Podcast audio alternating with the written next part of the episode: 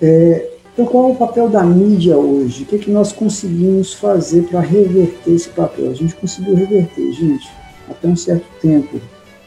O Brasil hoje era para ser uma Venezuela, uma Cuba. Percebamos aí, é, todos nós estamos vendo aí a relação da Rede Globo. Todas as mídias que nós temos no Brasil, elas estão sendo compradas pela China.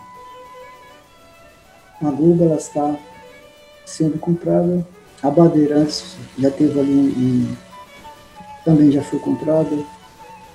A China ela está com essa questão do coronavírus, coronavírus, eh, muitas empresas foram à falência e estão sendo arrematadas aí a preço de banana. Essa era uma das intenções deles, causar aí uma problemática econômica. Muita gente faliu, muita gente morreu por causa dos compromissos econômicos.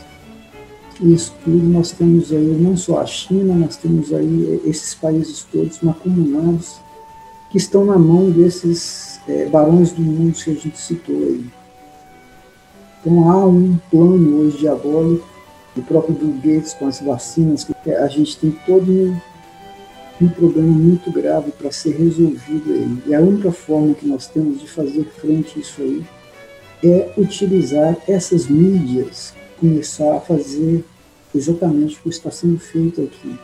Né, e o que tem sido feito por muitos brasileiros, de alardear aí do que está acontecendo.